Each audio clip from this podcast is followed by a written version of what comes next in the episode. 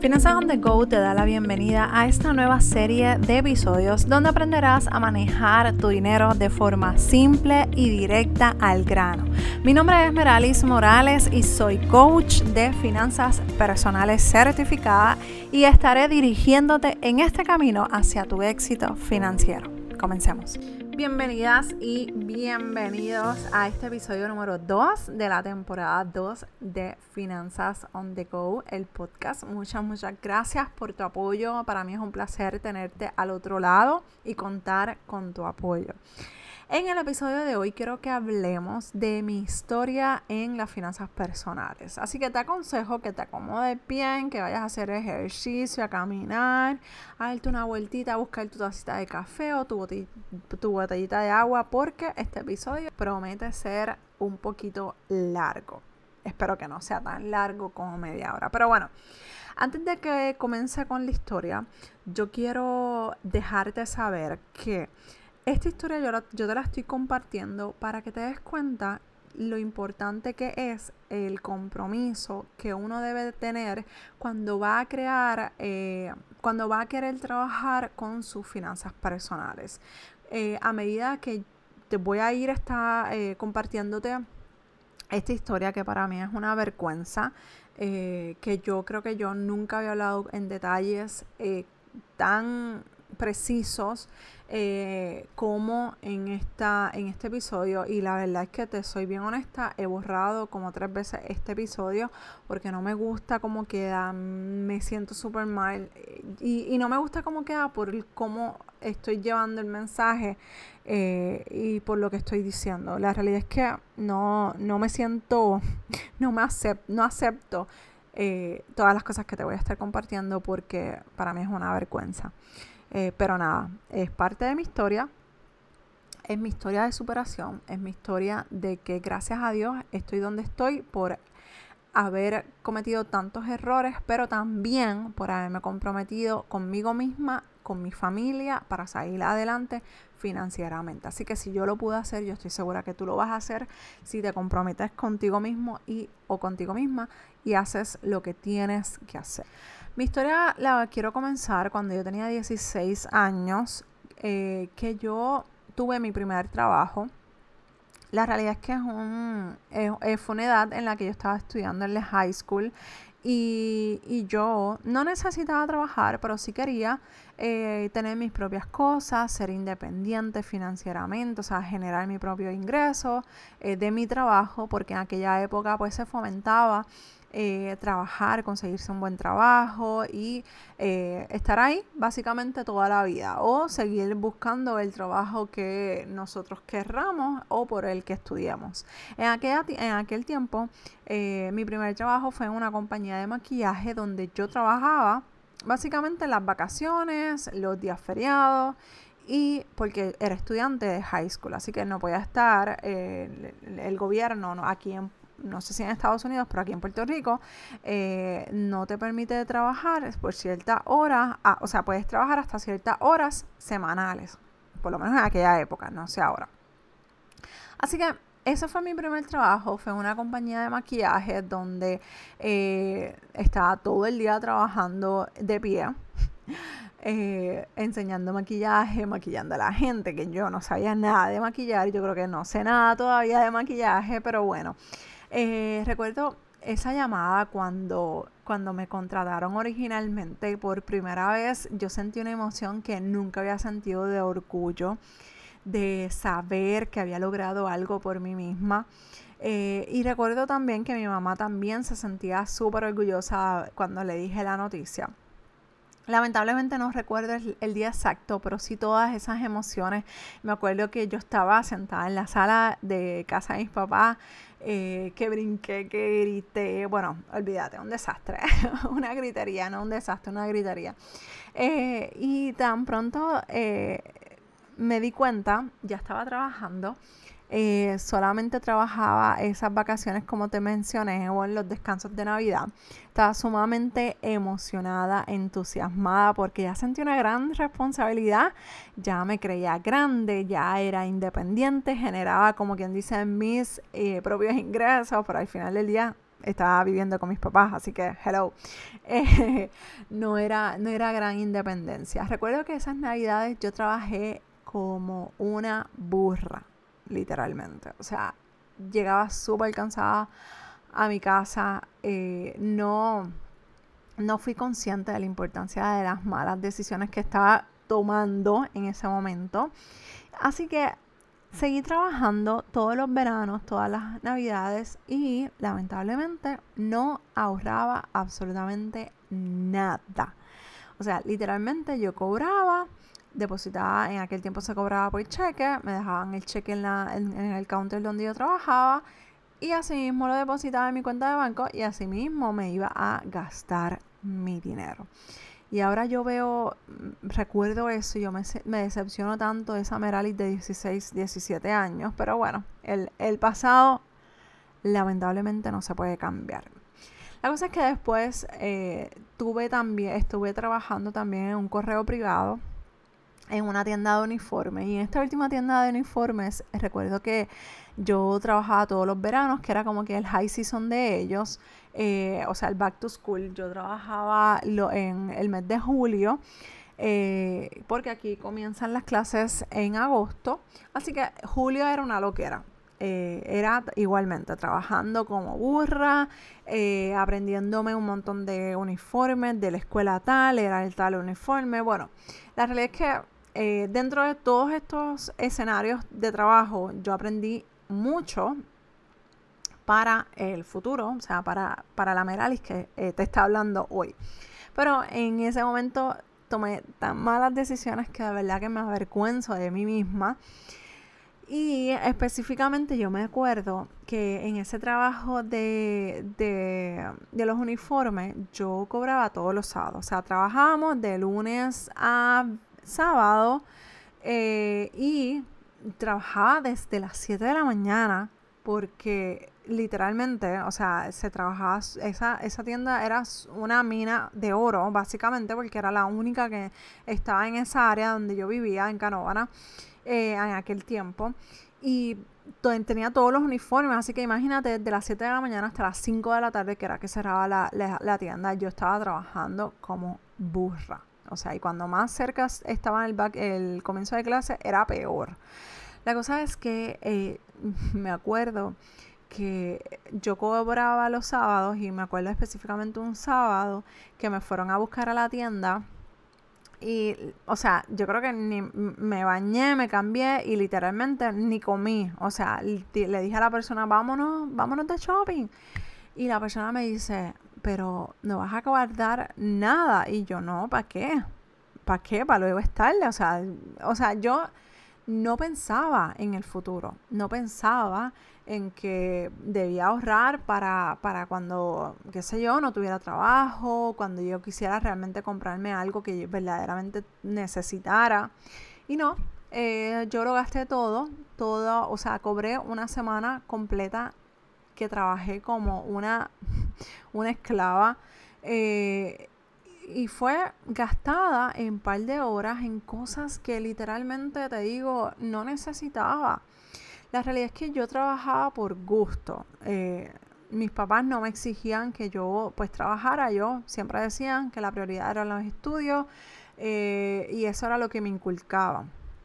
Pero a mí me gustaba trabajar para poder utilizar mi dinero sin tener que pedirles nada a ellos porque ellos pues nos daban como que lo necesario, educación, techo, comida. Y si tú vienes a ver, eh, eso es lo necesario. Yo no necesitaba más pares de zapatos, yo no necesitaba más ropa, ni más carteras. Yo no necesitaba absolutamente nada. Yo hubiese tenido la educación financiera que yo tengo ahora.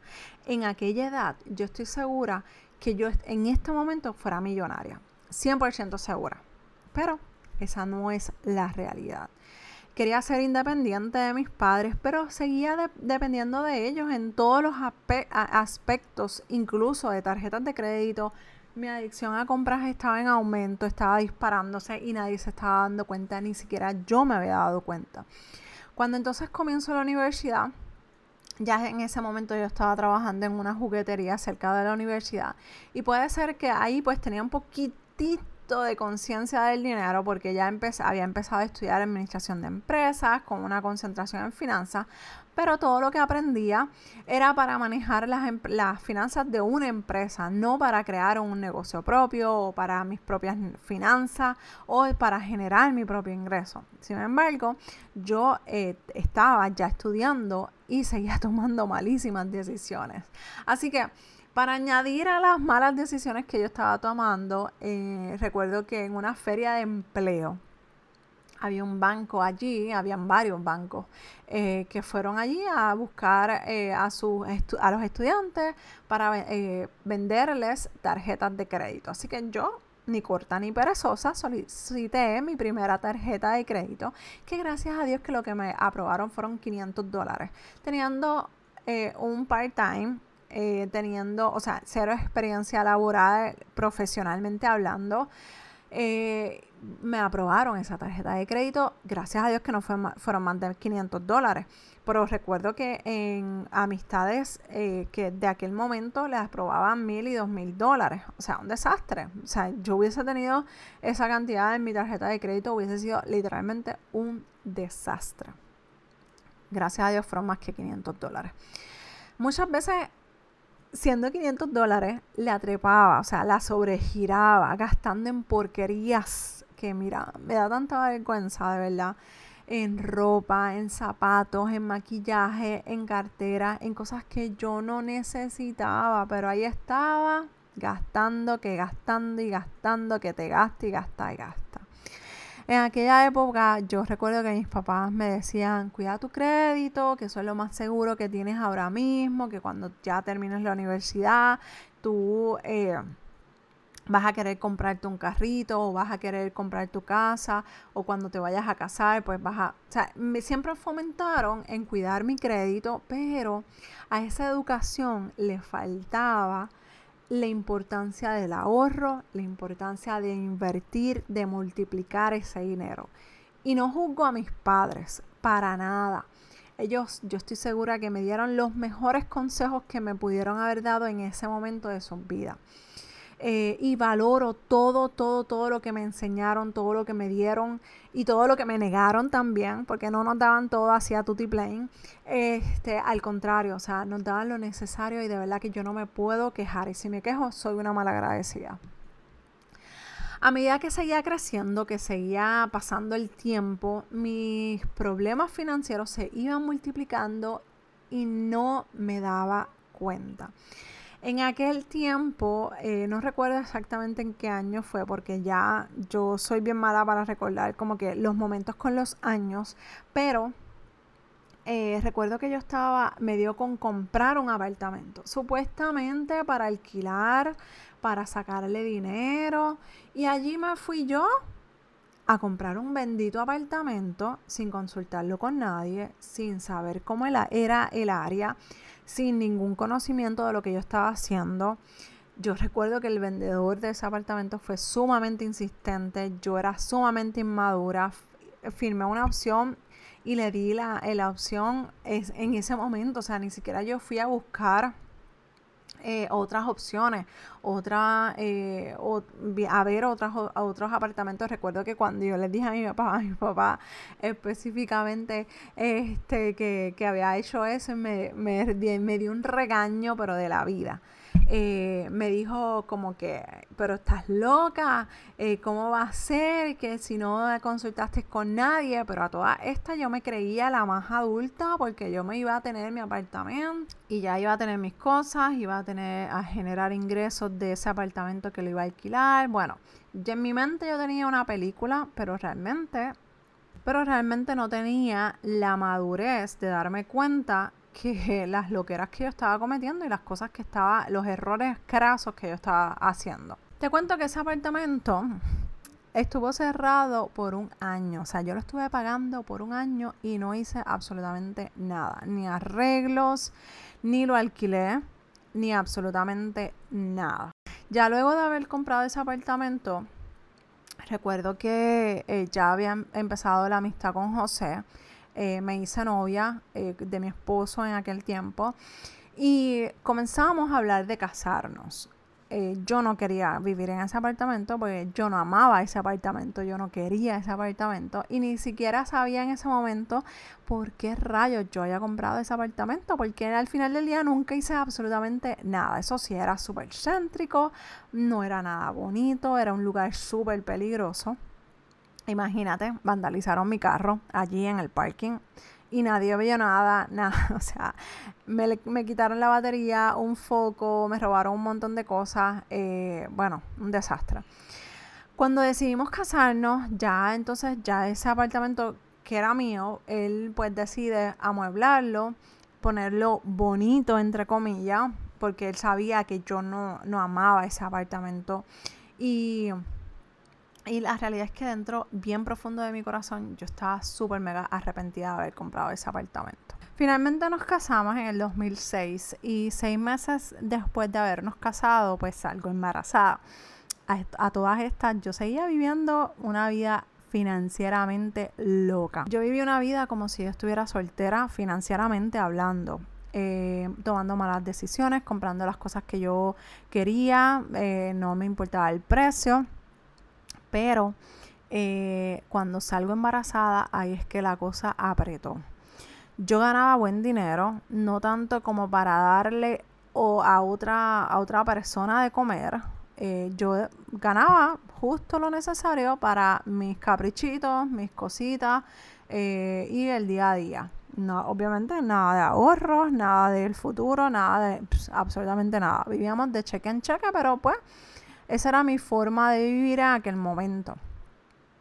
Sabía que eh, cuando salgo embarazada, sabía que tenía que cambiar mi forma de tratar el dinero, pero eh, yo ignoraba totalmente ese, ese sentimiento. Pero ya en ese momento me empecé como que a cuestionar eh, las decisiones que yo estaba tomando. Sin embargo, era como el angelito y el diablito que se te paran en los hombros, pues así, este, yo pensaba en el futuro, ya yo no estaba sola en este mundo, alguien iba a depender 100% eh, de mí. Así que eh, estaba yo callando esa voz, eh, tratando de controlarla, pero no es hasta que llega Jeremy con eso llega las ganas de tener una casa para que Jeremy pues tuviera más espacio y todo lo demás y ahí fue que realmente se puso la cosa brava pasaron muchas cosas. Ya eh, la, situación financiera en mi casa estaba bastante comprometida. Debíamos mucho dinero.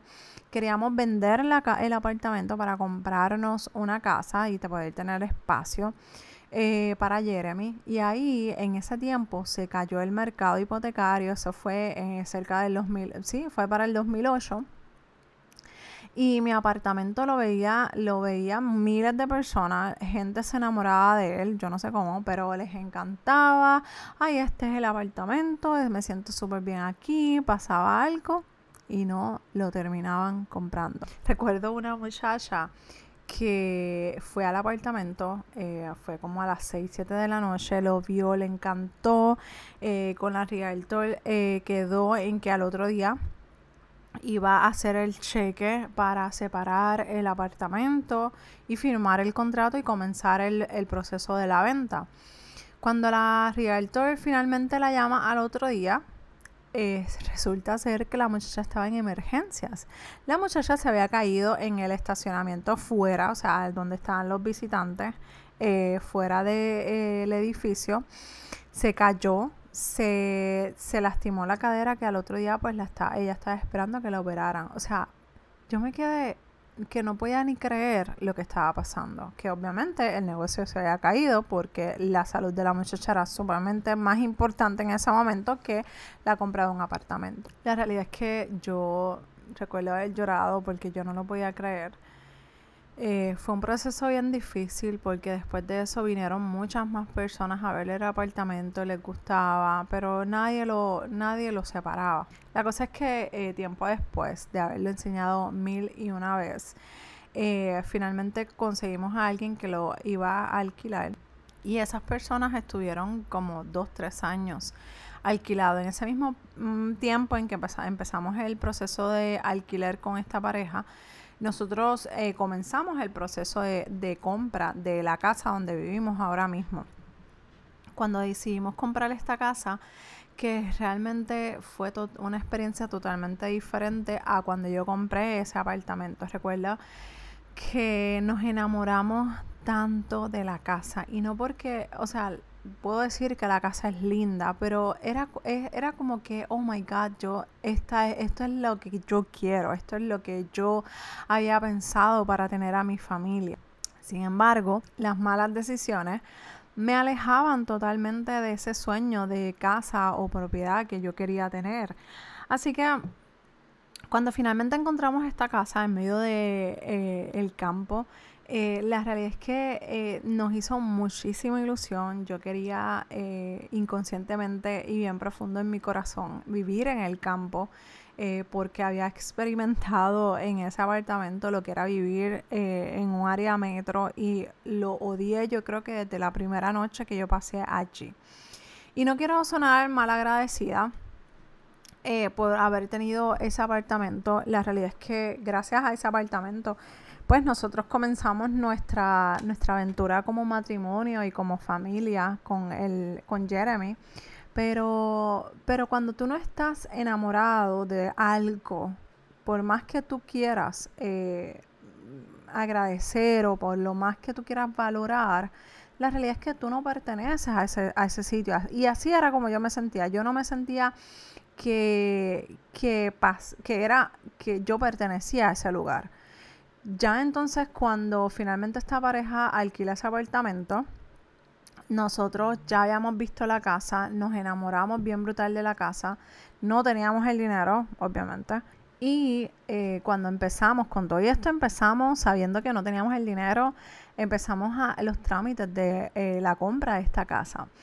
Eh, nos estaban pidiendo una cantidad súper alta para los gastos de cierres, una cantidad bien alta que no teníamos y un familiar pues se, ofreció a darnos esa cantidad por, eh, por dos, o sea, en dos años solo teníamos que, pagar.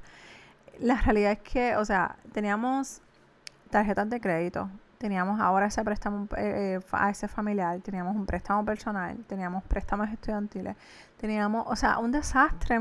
y entonces yo no me daba cuenta de lo que seguía acumulando. O sea, yo eh, con la familia, pues yo era bien celosa. Yo, yo hicimos todo lo posible por saldarle lo antes posible ese, ese préstamo que nos hizo esas, esas personas, porque primero que eh, pedirle prestado a la familia, pues como que es un compromiso más grande. O sea, ellos dejaron de tener ese dinero en su cuenta o se le presentara cualquier emergencia con qué iban a, funcionar. Yo no sé, o sea, yo no sabía sus finanzas. Eh, pero gracias a Dios, eh, en menos de dos años o en un año y pico, eh, lo pudimos saldar. Y ahí fue que yo empecé a, decir, a hablar y a decidir que mi vida financiera necesitaba cambiar. Separamos la casa, alquilamos el apartamento, y en lo que nos entregaron la casa nos fuimos a vivir a casa de mis papás. Esto y esto es como que totalmente innecesario cuando realmente tú tienes un plan establecido. Y te cuento todo esto para que te des cuenta de cuando uno toma malas decisiones, todo, o sea, todo tu entorno se ve afectado. O sea, ya yo tenía a Jeremy chiquito, él tendría como 5 o 6 años, eh, pensando que íbamos a estar en casa de mis papás, qué sé yo, un mes, terminó siendo 6 meses. Y mis papás, te digo que no me puedo quejar absolutamente nada de mis papás. Pero cuando tú tienes esa sensación de libertad, de estar en tu casa, de tener tu propiedad, de, vivir tú por ti misma, o sea, no es lo mismo tener que volver a vivir con tus papás y como que, eh, no sé, este, y adicional que estás con tu esposa o tu esposo ahí, eh, que aunque mis papás aman a José y yo creo que lo, lo aman más a mí que a él, pero bueno, es broma. Eh, lo quieren mucho a, José y yo sé que él estaba incómodo, yo sé que eh, si yo fuera él hubiese estado incómodo porque al final del día no son sus papás. La cosa es que finalmente llega diciembre, nos entregan la casa, todo estuvo súper bien esos primeros años. El apartamento se estaba alquilando súper bien, podíamos pagar nuestras deudas. hasta que recibimos la llamada que nadie quería llegar o recibir. Y era que la inquilina se mudaba y dejaba el apartamento. Ahí fue que empezó el terremoto financiero en mi vida. Fue un tiempo horrible porque buscábamos y buscábamos para alquilarlo, para venderlo y hasta bajábamos la, cantidad de la renta para, hacerlo más atractivo y nada. Ahí comencé a darme cuenta de, de las malas decisiones que yo había cometido desde joven, la falta de dirección, la falta de preguntar, de cuestionar, de consultarle a otras personas, la inmadurez que yo tenía.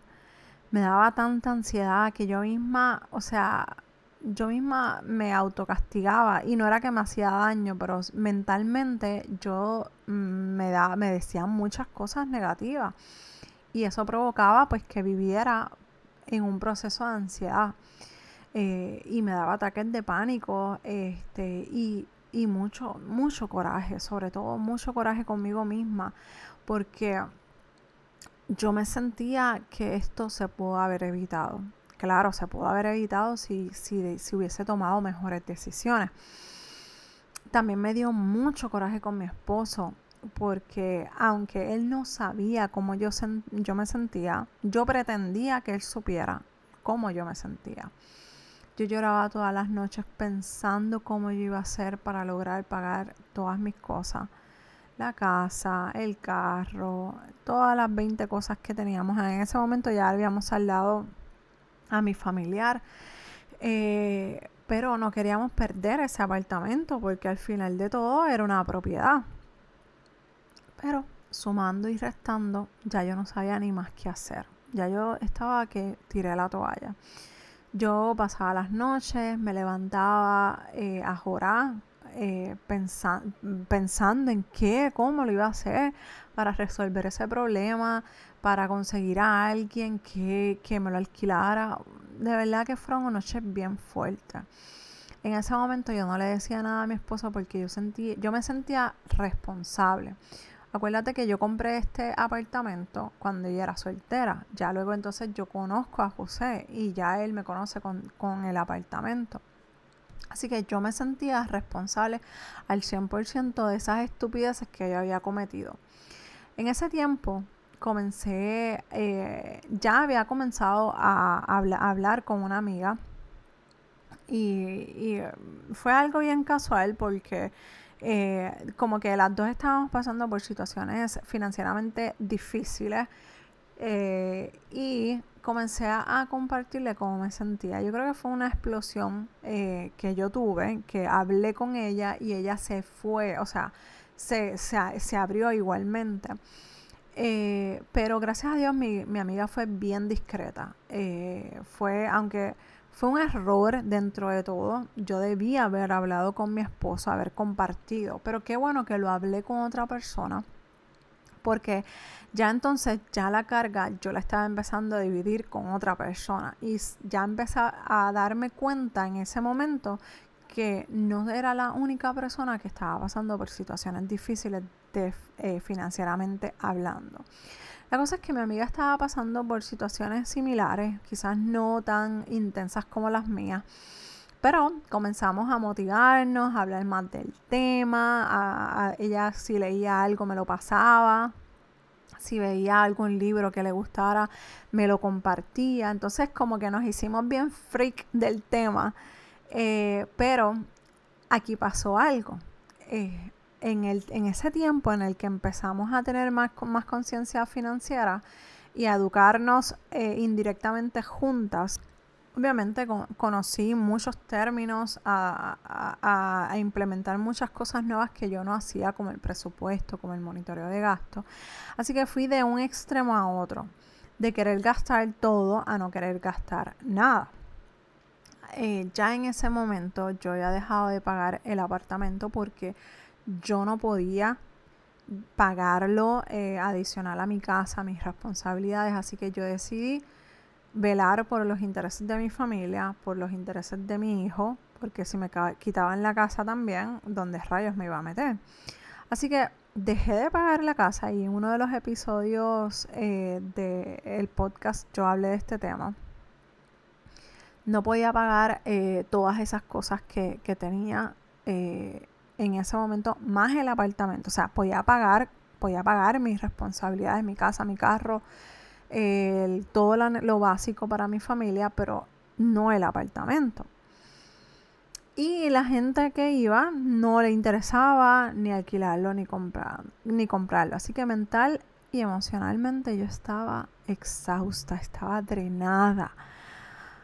Pero ya, a pesar de que cometí otro error más grande de dejar de pagar el apartamento porque es que ya no podía, empecé a ver la luz al final del camino. Poco a poco iba tomando acción pero la, situación del apartamento me ponía bien ansiosa y nerviosa, porque yo trabajaba en aquel momento en un banco y el banco que tenía eh, mi hipoteca empezaron a llamarme, a amenazarme, a decir que irían a mi lugar de trabajo a buscar el cheque de los pagos que yo debía. Y entonces yo solamente me imaginaba ese escenario de que toquen y pregunten por mí y que, ay, sí, vengo a buscar el cheque de lo que debes de tu hipoteca. ¡Qué vergüenza! Yo me muero. O sea, ahí mismo me recogen del piso y ya, dejo de, dejé de existir. Eso era lo que yo me imaginaba.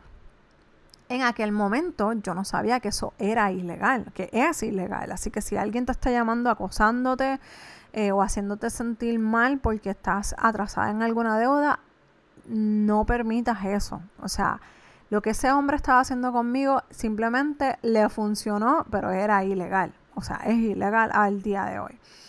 Me llamaba, recuerdo que me llamaba para intimidarme, me llamaba dos y tres veces durante el día yo trabajando, cuando salía del trabajo, amenazarme que me iría a, visitar. Él no gritaba, él no decía, no me faltaba el respeto, pero era súper mega insistente y jugaba con mi mente. Y, me decía, no, que si con este pago tú te pones al día, que yo hago algo y después me yo caí en una y le pagué una cantidad y me descuadré bien brutal ese mes. Y, y después, mm, días después me dijo como que no, con eso no te pones al día, tienes que pagar más. Y era como que, Dios mío, ¿quién es este tipo? O sea, yo no podía con mi vida, no podía con mi mente, él estaba jugando y a todas estas yo no le hablaba a nadie de esta situación, ni siquiera a mi esposo. Ni siquiera mi esposo sabía que este hombre me estaba llamando. Ya yo había comenzado a, a, a mejorar mi, a administrar mejor el dinero y de querer, como te mencioné, de no querer, de querer gastarlo todo, dejé de gastar nada, o sea, dejé de gastar dinero no había dinero para nada, porque yo decía, bueno, pues si me, obligan a pagar, pues por lo menos tengo que tener un dinero ahorrado para poder para pagarlo. Así que si sobraba algo, hacía mi presupuesto y si sobraba algo, iba automáticamente para mi sección de ahorro. No salíamos y si lo hacía, y si lo hacíamos, eso era una pelea o sea, de que por qué gastaste tanto, de que si comprábamos un hamburger, por, por ejemplo, y mi esposo le, le ponía, qué sé yo, extra queso. Eso es bendito, eso era una pelea porque era como que yo le decía, pero ¿cómo es posible que tú pagues 75, 75 centavos adicionales por extra queso y eso ahora nos va a aumentar? Bueno, fue un desastre. O sea, todas las salidas eran, eh, casi siempre eran una, una pelea terminábamos en casa eh, molestos porque ya yo había cambiado mi chip, pero no lo había hablado con mi esposo. Y entonces eh, empezamos a tener esos problemas, esos roces como pareja. También a mi hijo yo le decía que no había dinero para, para nada, o sea, de que yo le compraba sus cositas, sus juguetitos, esto y lo otro. Ya de repente mamá no tenía dinero. Y o papá no, ya no se va a gastar en esto. Y, de verdad que fue, fue mal porque eh, de un momento a, eso fue un momento a otro. Finalmente mi esposo y yo eh, tuvimos una conversación que ah, yo había evitado tenerla. Y no sé por qué, yo creo que por la misma vergüenza. Él me preguntó, él me preguntó qué estaba pasando porque ya no podía, no podíamos seguir así, estábamos peleando demasiado, o sea, discutiendo demasiado, no nos disfrutábamos las salidas y yo me sentía la mujer más infeliz del mundo. Y la realidad es que me dan ganas de reír, pero ese momento, o sea, en esa, en esa época, yo me sentía, o sea, un desastre. Ahí en esa conversación yo pues tuve la valentía de hablar con él, de decirle cómo me sentía con respecto a nuestras finanzas, la ansiedad, la frustración, el miedo, le dije todo. Le dije hasta, hasta el tipo ese que me estaba llamando, eh, acusándome. O sea, yo, yo, le había, yo le había escondido todos mis sentimientos y, y mis emociones. Y a pesar de que él me apoyó y estuvo conmigo, él se molestó, obviamente, porque le había escondido todas esas cosas. Y, y no era porque yo quería esconderlas, era que yo me sentía tan avergonzada que yo se me sentía responsable de lo que estaba pasando y que yo misma necesitaba salir de lo que estaba pasando. Pero como matrimonio yo necesitaba que él se involucrara. Así que esa noche que hablamos, que hablamos de lo que estaba pasando, yo sentí como de mis hombros básicamente se cayó un gran peso de encima.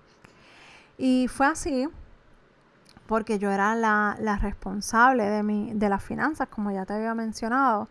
Y ya en ese momento, de, de ese día en adelante, ya éramos tres los que estábamos cargando las finanzas. Y digo tres porque nosotros incluimos a nuestro hijo en ese momento. Ahora tenemos otro bebé y cuando él tenga la madurez, pues también va a ser eh, responsable. Eh, y no es que nosotros lo, agobiamos con, alguna, algo, que nos corresponde a nosotros. Lo, nosotros lo ocupamos para que él sea más consciente y valore el dinero. Por eso es importante hablarle a los niños de dinero para que eviten tener estas malas experiencias y tomar estas malas decisiones. Comenzamos a reunirnos todos los viernes en la noche a planificar, a soñar y a comenzar a crear ese futuro que queríamos vivir y que se nos hacía difícil vivir. José siempre, yo creo que desde novio, siempre me decía que él no veía el día que, que, que nosotros salgamos y que no tengamos que preocuparnos por gastar ninguna cantidad. O sea, él siempre, siempre me acuerdo que él me decía eso, ay, me gustaría salir sin tener esa preocupación de que no podemos gastar o no podemos comprar, siempre él decía eso. Para llegar a eso, y hoy gracias a Dios lo podemos eh, hacer, pero para llegar a eso nos costó muchos, muchos años. Y hoy podemos ver el fruto eh, de unas buenas finanzas de tener una buena conciencia financiera, de tener una buena administración de nuestro dinero, de los recursos que Dios nos ha dado, de saberlos administrar, de saber, de ser sabios en todo esto que tenemos que nos hemos podido dar el lujo de ayudar a otras personas desinteresadamente. O sea, hemos llegado al punto a que Dios, no, Dios nos ha bendecido tanto que hemos podido ayudar a otras personas y no hemos tenido que decirle, mira, me lo pagas después porque yo necesito ese dinero. No. Eh, hemos visto la necesidad y gracias a Dios hemos dicho, pues mira, tenemos una ofrenda para ti. Porque si Dios nos ha bendecido a nosotros tanto, yo estoy segura que es parte también de mi responsabilidad poder bendecir a otros con lo que Dios nos ha dado. Al día de hoy, realmente yo te puedo decir que sí tengo mis episodios en los que quiero comprar y gastar y gastar y gastar, pero ya esa parte no me domina. Yo te puedo decir que en aquel momento yo entraba a una tienda, una farmacia, por decir, eh, y entonces me iba a la sección de maquillaje, de esmalte, y ahí me gastaba 15 y 20 dólares. O sea, en aquel momento. Ya el día de hoy ni paso, ni me interesa nada. O sea, yo paso por ahí, veo lo que hay y sigo andando porque ya yo mi mente la acostumbré a tener buenos hábitos financieros. Y la realidad es que eso es a base de educación, a base de sacrificio, a base de consistencia en lo que yo quiero y hacia dónde quiero ir. Así que tengo que tener mis metas claras, dónde estoy y para dónde voy. O sea, no es solamente tener eh, las ganas de hacerlo, de tener o empezar hoy así porque sí. Es de que tienes que tener una serie de cosas eh, claras para que tú puedas lograrlo. O sea, tienes que tener metas financieras y ahora que estamos comenzando el año, que ha pasado quizás eh, un poquito más de la mitad del año, del mes, perdón, eh, empieza, empieza, incluso si estás escuchando este episodio en cualquier momento del año 2020-2021, dedícate a ajustar tus finanzas personales. Yo no tuve quizás una educación en mi juventud excelente sobre este tema, pero yo me hice responsable de las malas decisiones que hice, de las malas decisiones que tomé, pero también me hice responsable de mi educación. Yo decidí empezar a comprar libros, a leer libros, y si no tienes el dinero para comprarlo, busca en YouTube Busquen este mismo episodio, busquen finanzasondego.com. Allí hay artículos totalmente gratis que han ayudado a muchas personas a salir de sus deudas. O sea, la responsabilidad que tú tienes ahora mismo de lo que te pasó en el pasado o de lo que te faltó en el pasado, ahora depende de ti. Olvídate de que si mami y papi no me dieron la educación o no, en la escuela no me la dieron o en la universidad no me la dieron, olvídate de eso. Ya eso pasó. ¿Qué vas a hacer? ¿Te vas a quejar toda la vida por, la, por la falta de educación que no tuviste por, de este tema? Ahora necesitas ponerte las pilas, ahora necesitas leer algún libro de finanzas personales, ahora necesitas buscar información sobre este tema. Al día de hoy te confieso que no tenemos las finanzas perfectas. Eh, ahora mismo una de mis metas para el 2021 es lograr aumentar mis inversiones eh, y del 100% que quiero, que quiero eh, llegar de eh, invertir en la bolsa de valores, te puedo decir que estoy a un 5%, o sea, todavía me falta un 95%. Y a todas estas, yo lo que quiero decirte es que no importa, no importa en qué porcentaje tú te encuentras, lo importante es que sigas moviéndote. El movimiento es lo que te va a llevar hacia la libertad financiera, hacia el cumplimiento de tus metas pero si no te mueves, te quedas estancada, te quedas estancado. Yo sé que este episodio ha sido súper mega largo, pero ¿con qué quiero dejarte en este, con este episodio? Número uno, entre más temprano comiences será mejor para ti o para tus hijos. Así que es bien importante que comiences a ahorrar, a cuidar tu crédito, a cuidar tus ahorros, a cuidar tus inversiones. Haz un presupuesto, ten presente a tus hijos, ten presente a tus jóvenes adolescentes no solamente para dejarles saber la importancia de tener un, buen crédito. También es importante que le hables de estos temas y si no sabes hablar de estos temas, puedes buscar información sobre finanzas personales en finanzasontheco.com. Número dos, mantener una conversación con tu pareja es sumamente importante. Yo pretendía que mi esposo supiera lo que me pasaba. Él no es adivino. Él no tenía que saber. Yo le tenía que decir y comienza a hablar sobre cómo te sientes sobre tus finanzas personales. Y número tres, y muy importante, perdonarte. Una de las causas que me hacía sentir triste, sentirme eh, con ansiedad, era la falta de perdón. Cuando yo me perdoné, cuando yo hablé con mi esposo, cuando yo tomé la decisión de salir de donde yo estaba, fui totalmente libre.